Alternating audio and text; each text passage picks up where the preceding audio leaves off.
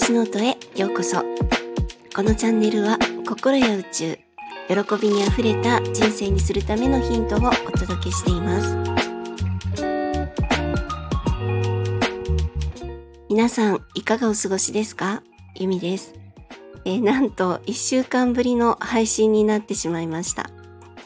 えー、やっと咳喘息が落ち着いてきた次の日の金曜日。え朝から、ま結構肌寒くて、外出予定があったのでバタバタと、まあ、あの、適当に、えー、ま着るものを準備して外出したんですけど、もうまんまと風邪をひいてしまいました。で、やっと治ってきた咳喘息が、もう風邪で悪化するっていう、なんかこう、泣きっ面に蜂弱り目にたたり目とか踏んだり切ったりとかなんか一難差ってまた一難みたいな日本語ってなんかこう追い打ちをかけるような言葉がてんこ盛りですごいなと思った次第です。まあ、あのでもですねこう、まあ、全て経験であるということを考えるとあのひどい咳にはですね湯気が効くっていうことに気づいたっていうもう大発見がありました。まあご存知でいらっしゃるかもしれないんですけれども、あの、お風呂で換気扇を消して湯気たっぷりにしてあの深呼吸しまくるっていうのが本当に良かったです。まあでも風が悪化しないように、えー、注意をしながらお風呂入らないといけないんですけれどもあの湯気って本当に良かったですね。あの湯気を吸いまくった日はあのちゃんと咳せずに寝れるでも熱を出そうとして寝汗をかくので、まあ、パジャマ着替えたりとか タオルで拭き拭きしながら寝るっていう、まあ、熟睡できない日もあったんですけども咳で寝れないきつさよりも全然良かったです。であのお風呂に入れないぐらいひどい時はこうカップに左右入れて湯気を嗅いだりとか、あの、洗面器とかですね。そんなのでも良いかと思います。あと、あの、鼻うがいもすごいです。私、鼻うがいずっと続けてるんですけど、とても人様に見せられるような、あの、様子ではないんですけれども、是非鼻うがい、あの、鼻クリーン S っていうのがいいです。使ってみてください。あの失敗っていうかこういうなんかこう辛かったこととかもですねまあ成功の失敗は成功のもとと言いますので、まあ、仕方なしに風邪ひいちゃったねとかそういった苦労であれば、まあ、ちゃんとこう、まあ、乗り越えるっていうか、えーと、直していく解消していくとかそういったことで、まあ、今後の肥やし っていうかそういうものにしていきたいなと思いました。もう昔はネットがなかったので、やっぱしおじいちゃんとかおばあちゃんとかのこう知恵ですね。生き字引がすごい活用されていたと思うんですよ。あの今の時代だとちょっとうざいかもしれないんですけれどもやっぱしそういったこう生活の知恵的な経験から得た学びとかはたくさん、えー、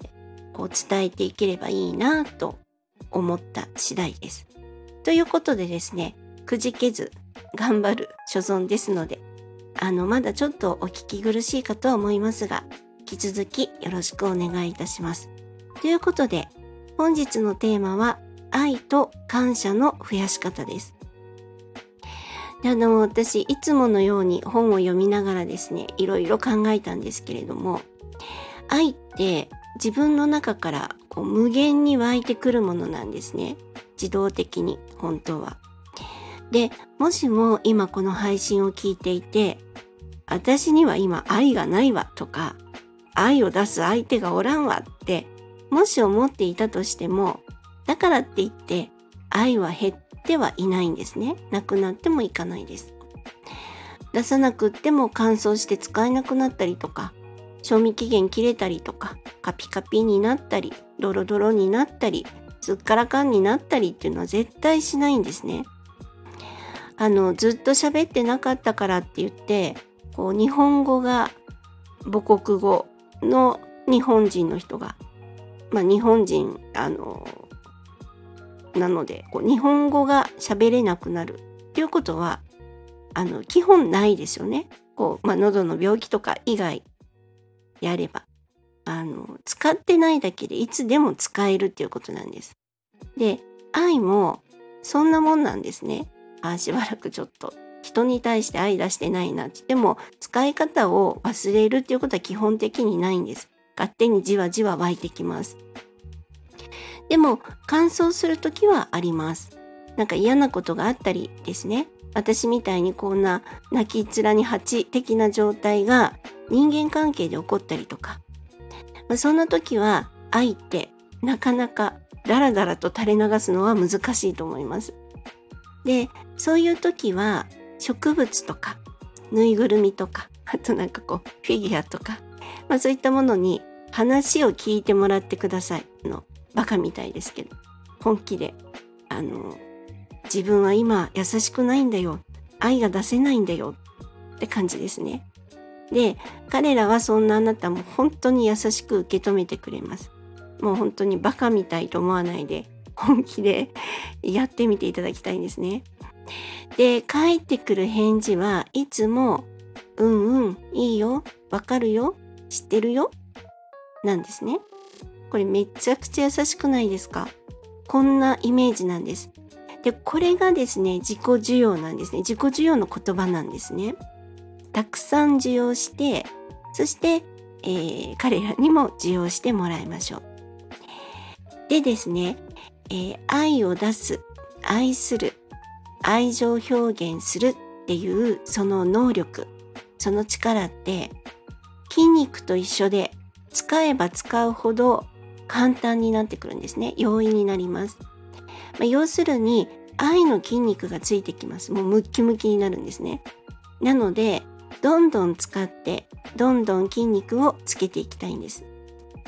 で、愛を出す先は、はじめは、あの、家の植木たちとかですね、ぬいぐるみ、持っているものすべてからでいいです。そして、この愛の気持ちは、感謝も引き連れてきます。たくさん身の回りのものに対して感謝が溢れてきます。あの、あるものを見るっていう配信を何度かさせていただいたと思うんですけれども、本当に今自分が持っているものを数える、見る、そして、えー、手元にあることへの感謝、そしてそれを、まあ、購入した自分への感謝と、あと、す、え、べ、て、まあ、世界は仮想現実で自分の思考の現実化ということを考えると自分が今この手元にあるもの全てを作り出したっていうことになるんですね。その偉業ですね。偉大なる力にも感謝です。で、仮にその時ですね、まあ、感謝しつつもいろんな嫌な気持ちとか怒りとか悲しみとかネガティブに襲われてても愛と感謝の気持ちは別で稼働していけるようになるとバッキバキに筋肉がついてきた証拠だと思います。なんかもうムカつくわ。ほんと嫌だわ。たまに来るわ。って思いながらもあーでも冷蔵庫いつもビール冷やしててくれてありがとうとかあーでもシャワーのお湯いつもあったかくて綺麗にしてくれてありがとういつでも大好きだって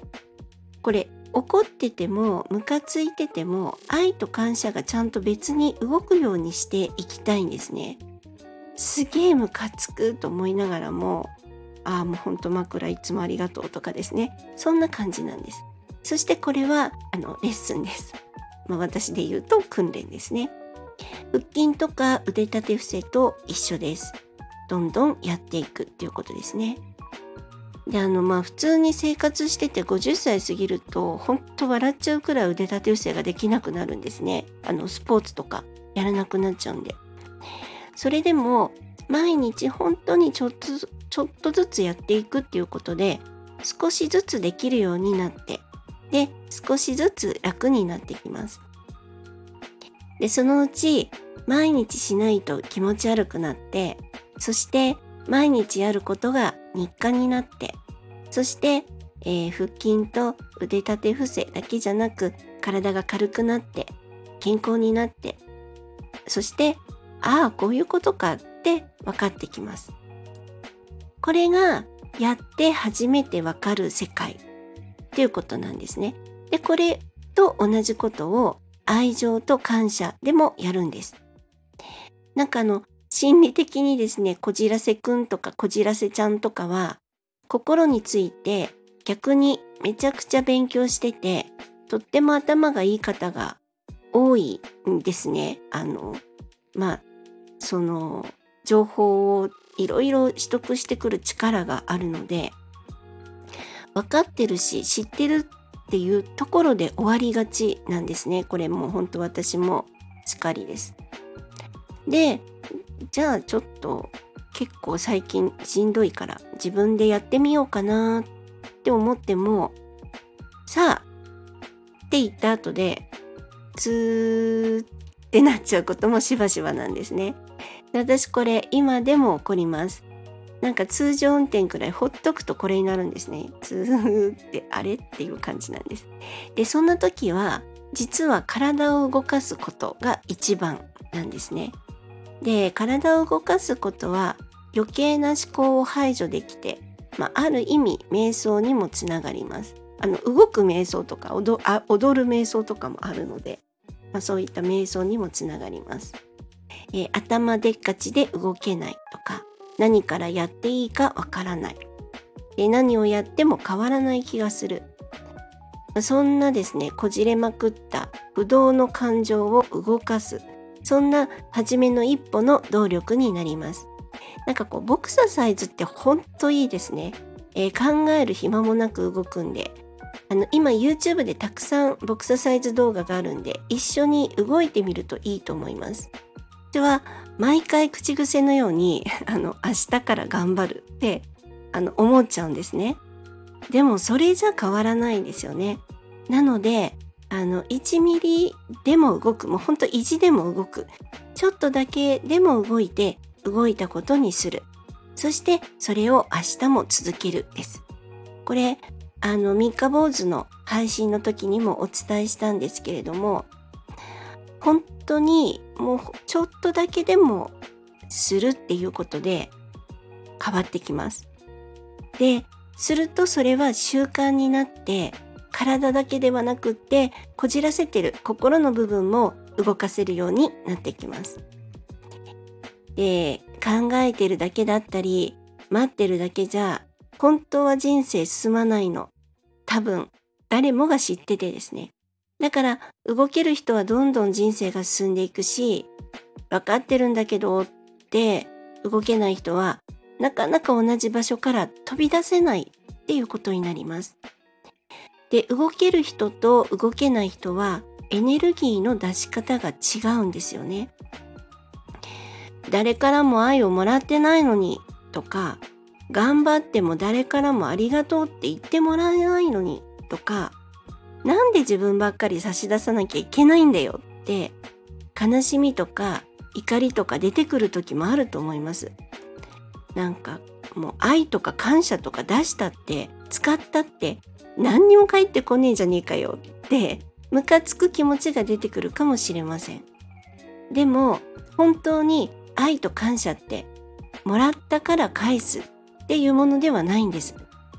でくれたらあげてもいいよっていうのをやってるとくれた人に昭和の香りプンプンの愛をお返しすることになっちゃいます。新しいものを仕入れてないから古い返し方しか知らないということになっちゃうんですね。なので絶対に欲しければ先に出すっていうのが鉄則です。例えばあなたが愛と感謝が満タンに入ってる。それぞれの箱を常に持ってると思ってください。あなたの愛の箱と感謝の箱です。で、愛と感謝も出さないとなくならないんですよね。常に満タンです。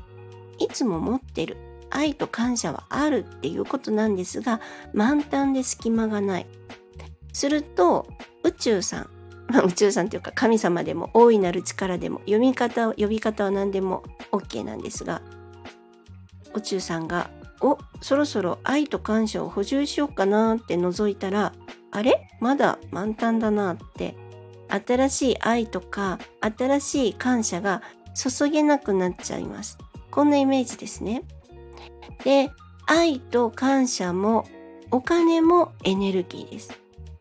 で、本当はこの空いたスペースに何かを入れるのは宇宙さんとか神様とかじゃなくて自分なんですね。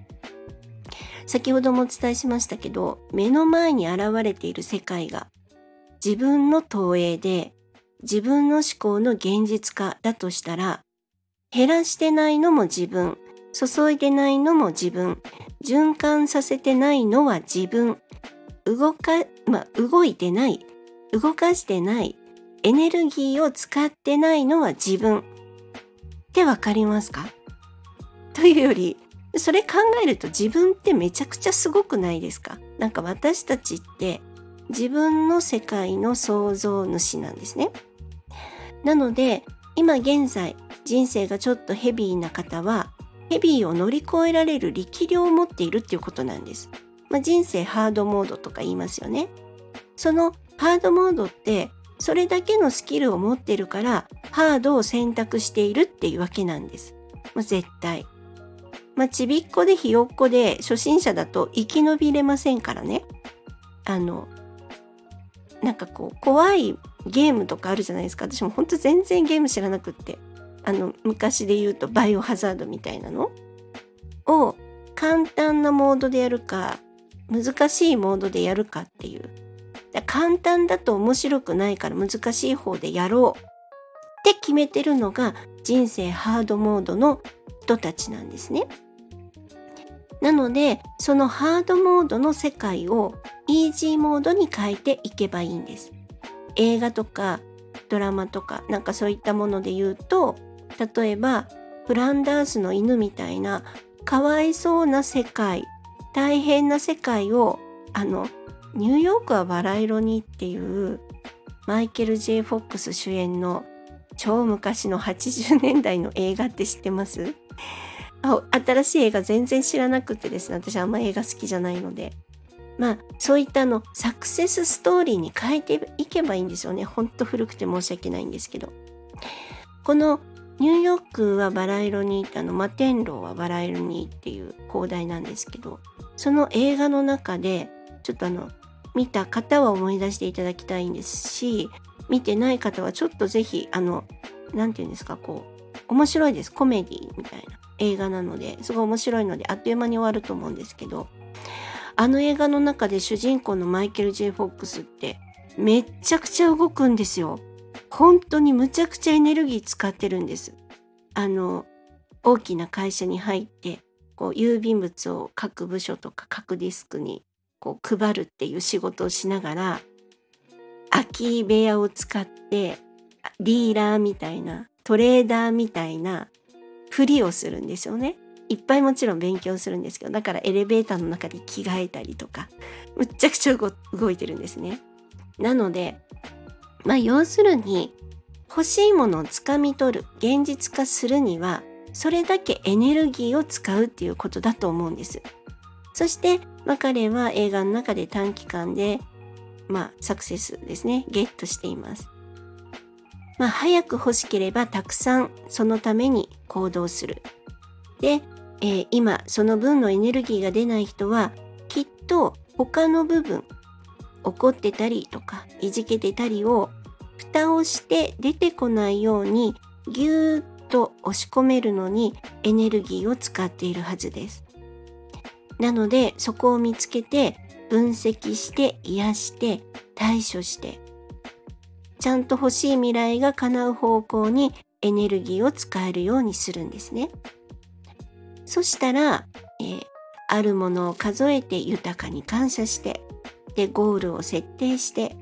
で、えー、セルフイメージを高めエフィカシーも高めてで自己需要をしまくって毎日自分を承認するでこういうことにエネルギーを使っていくことができるようになりますこれがすごく大事です全部自分が作ってる世界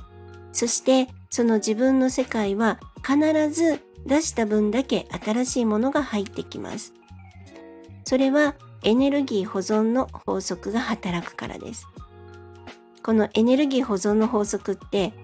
常に私たち自分のエネルギー自分自身のエネルギーの総和はまあ全て合計は一定だっていうイメージのものだと思ってください。でエネルギーを使わなければ、まあ、出さなければ入ってこない。だってエネルギー今一定で満たされてるか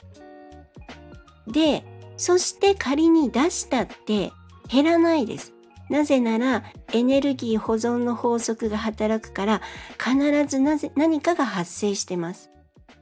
だから愛も感謝も使いまくる必要があるわけです。で、愛と感謝を使いまくるとその同じ波動のものが引き寄せられるので愛と感謝がまた引き寄せられて愛と感謝の循環ができてでお金も同じエネルギー同じ周波数のエネルギーなので愛と感謝とお金の循環ができてくるっていうことになるんですね。でそして同じ、まあ、筋肉と同じように使えば使うだけ愛と感謝の、まあ、力が鍛えられてムキムキになって力がつきまくって愛と感謝のプロフェッショナルになります。でその頃にはきっと視点が変わってくるので本当に欲しい未来ゴールとかも変わってきてる感じかもしれないなと思ってます。常に更新して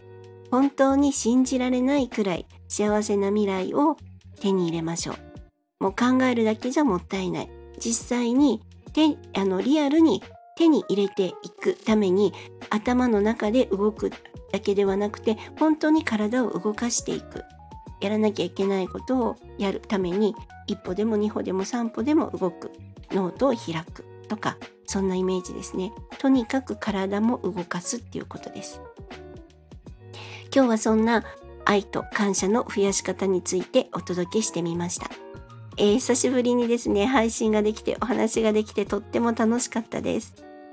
えー、今までの配信や今回のお話でわからないところがありましたら、ぜひコメントやレターいただけると嬉しいです。そして、いいねやフォローもしてくださるととっても嬉しいです。えー、本日も最後までお聴きくださり、本当にありがとうございました。皆様、ぜひ良いお時間をお過ごしください。ではまた。